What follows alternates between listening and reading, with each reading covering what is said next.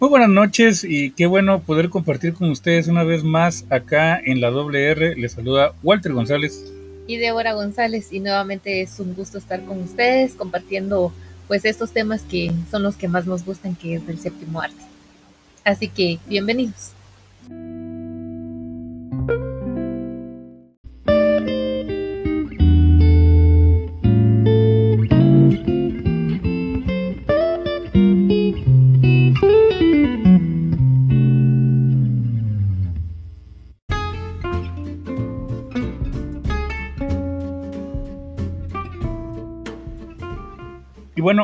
Después del, descanso que tuvimos, que nos dimos, pues regresamos a este espacio y bueno, no es secreto que los programas que nos antecedieron pues fueron programas que ya estaban grabados, no fueron entrevistas que todavía dejamos hechas el año pasado, entonces en realidad este es nuestro primer programa del 2021. Sí, es em, como dijimos al principio, es un gusto estar nuevamente acá ya compartiendo otras películas Em, que igual son de interesantes para, para observar. Claro que sí, y el día de hoy pues vamos a hablar de una película que quizás no haya tenido tanta, digamos, tanta bulla o tanta publicidad cuando salió, porque estamos hablando de cine independiente y más aún cine que es eh, pues de afuera, no es de, de, este continente, sino que es, una, es de cine británico. Y nos referimos a una comedia de acción que se llama Free Fire es una comedia negra más que nada, ¿verdad? O sea, es como, como entre acción y comedia, muy, muy entretenida, la verdad, la película. Claro que sí. Y bueno, esta es una producción de, bueno, en realidad no es una producción de A24, fue una producción europea, pero fue distribuida para América por este estudio A24, que como saben ustedes, pues es un estudio independiente que empezó a sacar sus películas en 2012 ha producido algunas películas originales, tiene también algunos programas de televisión, algunas películas para televisión y algunos de sus trabajos pues están distribuidos también a través de la plataforma Netflix. Y justamente Free Fire pues tuvimos ocasión de verla porque pues la pusieron recientemente en, Netflix, ¿verdad? Sí, una producción eh, protagonizada por Cillian Murphy y, por Brie Larson, que creo que esta fue antes incluso de, de la Capitán, eh, Capitana Marvel, ¿verdad? Sí, fue, es de antes, justamente. Yo creo que es bien interesante el hecho de ver un, conjunto actoral como este, donde tenemos actores americanos como Bill Larson y Armie Hammer. Eh, también mencionaba a Cecilia Murphy, quien conocemos por papeles más serios, digamos, él es, un actor que ha hecho introducciones serias, incluso con directores de renombre, ¿no es así? Sí, la verdad es que, eh, pues yo creo que la más conocida por la que tal vez algunos le darán, eh, lo, reconocerán, es obviamente por Inception, que eh, trabajó junto con Leonardo DiCaprio y, y, pues este gran director eh, Christopher Nolan, ¿verdad? Claro que sí, lo vimos también incluso en, en la saga, en la trilogía de Batman, en uh, bueno, no recuerdo en cuál de las tres, creo que salió en algún momento en las tres películas. Y también es muy conocido por esta serie, una serie que se puso muy de moda, que es Peaky Blinders. Yo honestamente solo lo menciono porque sé que sale ahí, pero no he visto la serie, entonces no sabría opinar cómo habrá sido su interpretación o su trabajo ahí, pero sí es un actor que tiene mucho respeto y como mencionábamos, pues en papeles digamos, de un tono distinto o en otro tipo de películas, mejor dicho. Sí, que también ya tiene trayectoria. Y Brie Larson, que también eh, en ese tiempo pues ya había ganado su Oscar, ya era una ganadora de, de, los Oscars, o sea, ya su nombre ya era, ya era muy bien conocido. Claro, y encabezando este reparto pues está ni más ni menos que Charlton Copley. Charlton Copley se dio a conocer con aquella película sudafricana que se llama Distrito 9. Eh, um, fuera de eso, pues ya se le, se le consideró para algunos papeles en, en América, ¿no? En, los Estados Unidos, por ejemplo, él fue quien hizo el papel de, de Murdoch en la adaptación de, de Los Magníficos. Además de eso, también salió en la adaptación que dirigió Spike Lee de Oldboy, que fue una película bastante criticada, porque después de la película original eh, asiática, pues no tuvo tanta buena recepción, pero honestamente yo creo que una de las cosas, de, las cosas buenas que tuvo este y pues fue justamente la actuación de Charlton Copley. Charlton Copley desde el principio ha sido un actor muy cómico.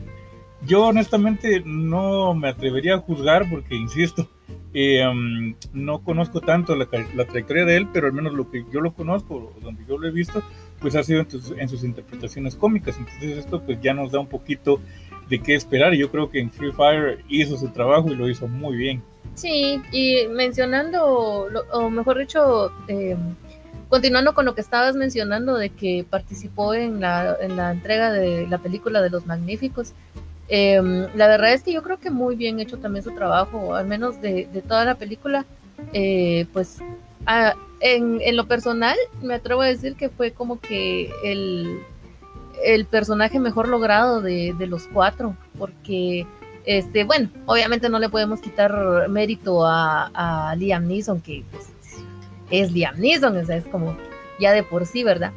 Pero mm, junto con este mm, eh, eh, Bradley Cooper, si no estoy mal, que fue quien interpretó a, Faz, y, no recuerdo quién interpretó a Mario Baracus, pero creo que de, todos, como te digo, yo creo que el que estuvo mejor logrado fue este precisamente el personaje de, de, de Murdoch, que era muy, muy semejante al, al personaje original, pero siempre como dándole su propio, su propio aura, su propio cariz, entonces fue como muy, como te digo, muy bien logrado, como que hizo muy bien, adaptó muy bien su, su personaje a, él mismo. Yo creo que eso sí debe haber sido un reto, sobre todo con un personaje como Murdoch, que es un personaje icónico, porque yo creo que, bueno, hablando de las series de los ochentas y concretamente de los Magníficos, pues yo creo que en ese entonces todo era bastante icónico. Desde por sí ya los Magníficos, la camioneta, y cada uno de los actores que tenía, que desempeñaba un papel, o mejor dicho, cada uno de los personajes que desempeñaba un papel dentro del equipo.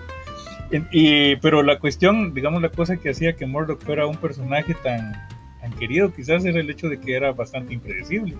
Sí, demasiado. ¿Verdad? Eh, Dwight Schultz, la verdad es que muy, muy bien eh, caracterizando el papel en, la serie original, obviamente. Claro, y que aparte que de Dwight Schultz creo que no hay otra cosa que ha hecho, sí ha hecho otras cosas, pero no hay otra cosa que ha hecho que sea tan memorable como, como el haberle dado vida a un personaje como este.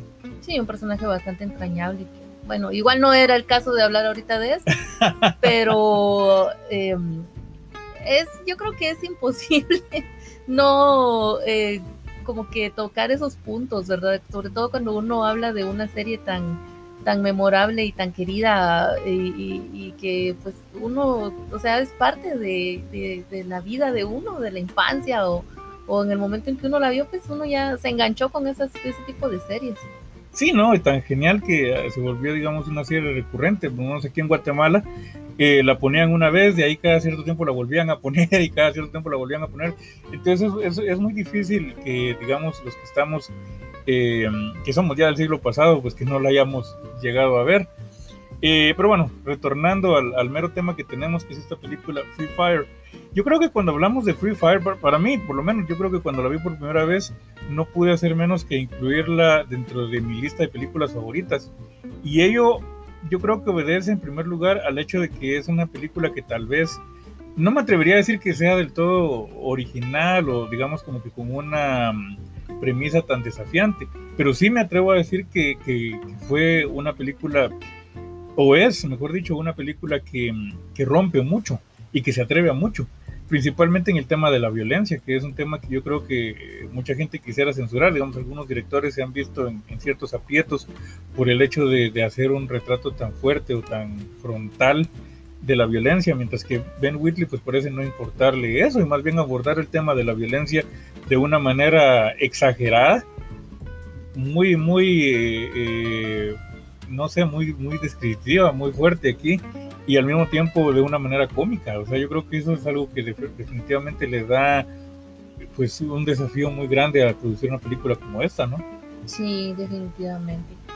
Lo interesante también de la película, que es algo que, que sí me, me, llama mucho la atención, de por sí yo eh, tiendo a admirar mucho ese tipo de películas cuando se, se, filman en una sola locación y donde toda la acción se da en un solo lugar, porque es como, es una película de hora y media y, y las películas eh, de por sí yo creo que te dan esa posibilidad de, de no llegar a ser tan aburridas por el hecho de que van cambiando de un lugar a otro y que te van enseñando escenarios aquí, escenarios allá, pero estar en un solo lugar, o sea, definitivamente el director yo siento que tiene que ser demasiado genial o muy genio, un genio, para, para tenerte en esa, en esa, em, en la tensión en la, película y que no, no te parezca hasta cierto punto aburrido. Y yo creo que definitivamente el director en esta película lo logró. O sea, eh, a pesar de que, de que, como te digo, se maneja todo en un solo lugar, em, los momentos de tensión, los momentos de, de, de acción, eh, los momentos cómicos incluso estuvieron muy bien logrados y muy bien puestos en cada, en cada momento.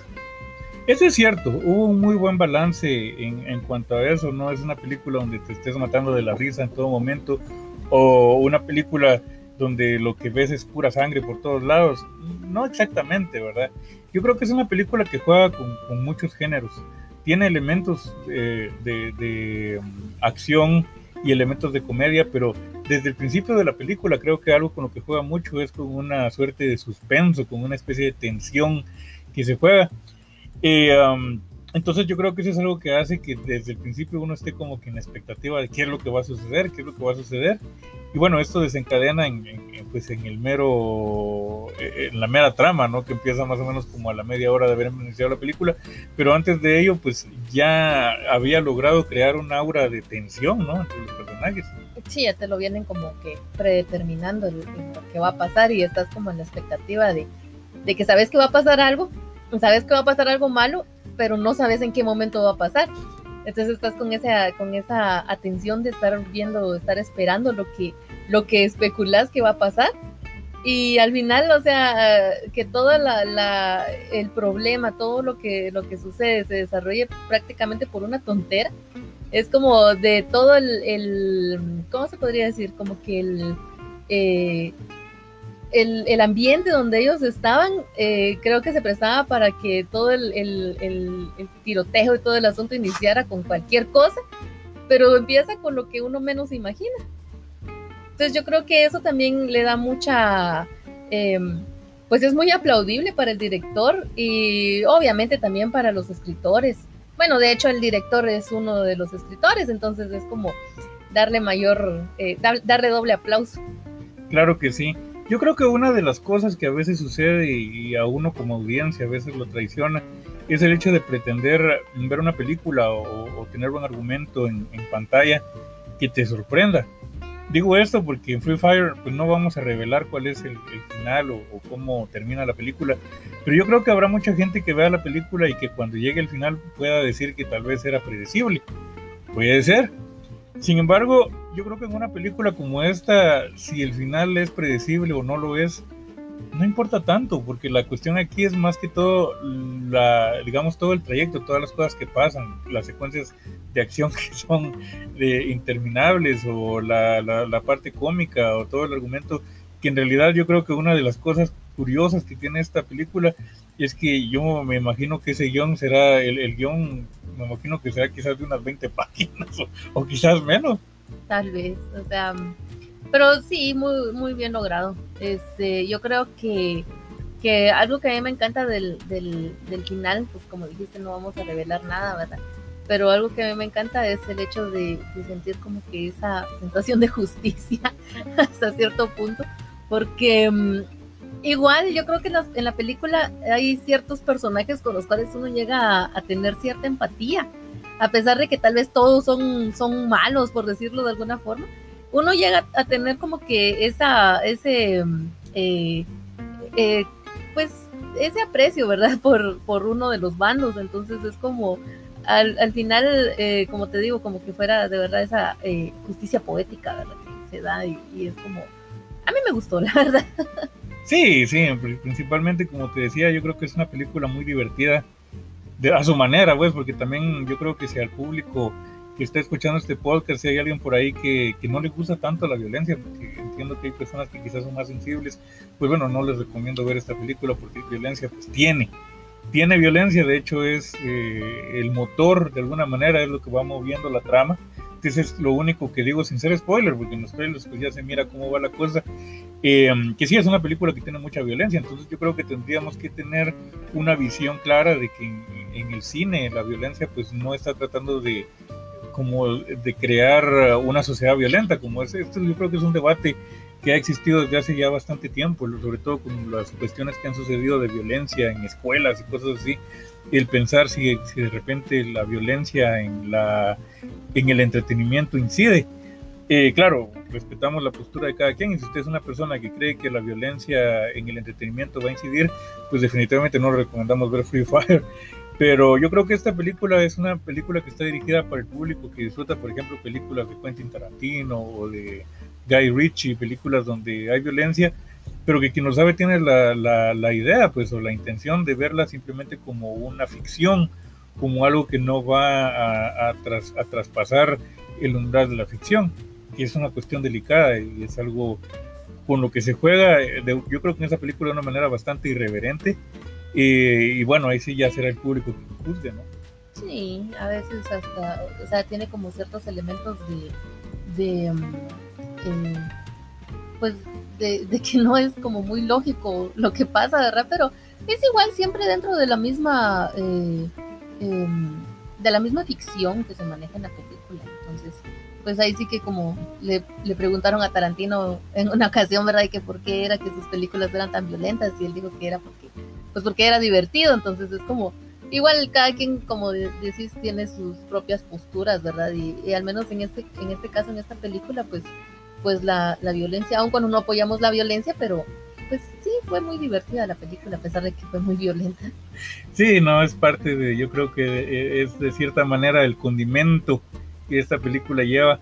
Eh, yo creo que también conviene el hecho de, de, de, verla como es, ¿no? como una pieza de entretenimiento más que, que una, que, una cuestión que, que, pretende hacer otra cosa. ¿no? Hay otras películas quizás igual de violentas, quizás un poco más violentas que esta, y pongo por ejemplo en la mesa eh, ocho cabezas en una bolsa de cuero.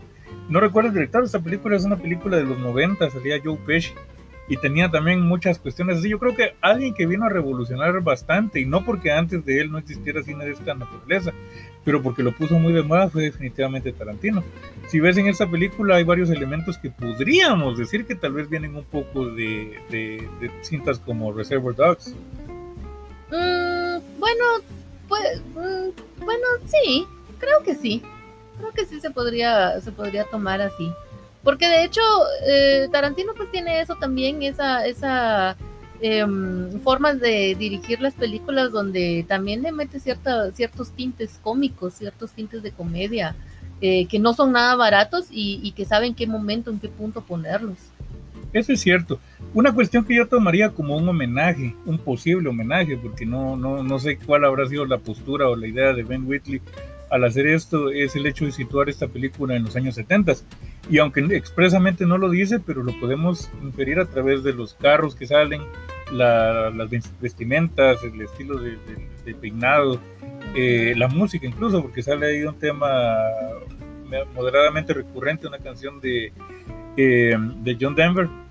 Y pues eso, ¿no? Entonces está claro que la película está ambientada en los, en los años 70 y para mí yo creo pues que no es casualidad y que sí fue en cierta medida un homenaje al cine de Tarantino, que Tarantino está pues muy influenciado por ese cine, ¿no?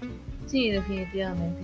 La verdad es que puede ser, o sea, sí puede ser eso de que el director haya, haya querido hacer como que un tipo eh, film homenaje hacia Tarantino.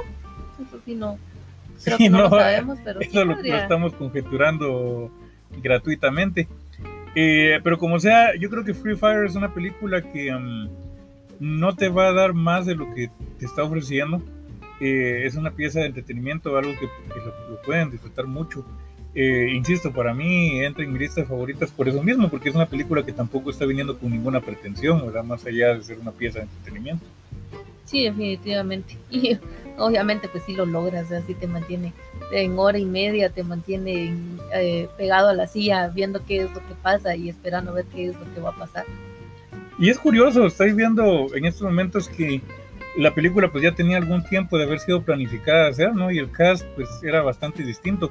Iba a salir Olivia Wilde, ni más ni menos, seguramente iba a ser el papel de Justin, que lo termina haciendo Brie Larson. Iba a salir Luke Evans que no tiene nada de raro que, hubiéramos visto a Luke Evans en esta película, ya que ya había trabajado con Ben Whitley anteriormente en High Rise. Sí. Eh, lástima que, por ejemplo, no habían considerado, por ejemplo, meter a algún otro actor que, ya era común eh, de trabajar con Ben Whitley, como el caso de, el caso de um, Tom Hiddleston, por ejemplo, ¿no? Que habría sido interesante verlo en una película como esta.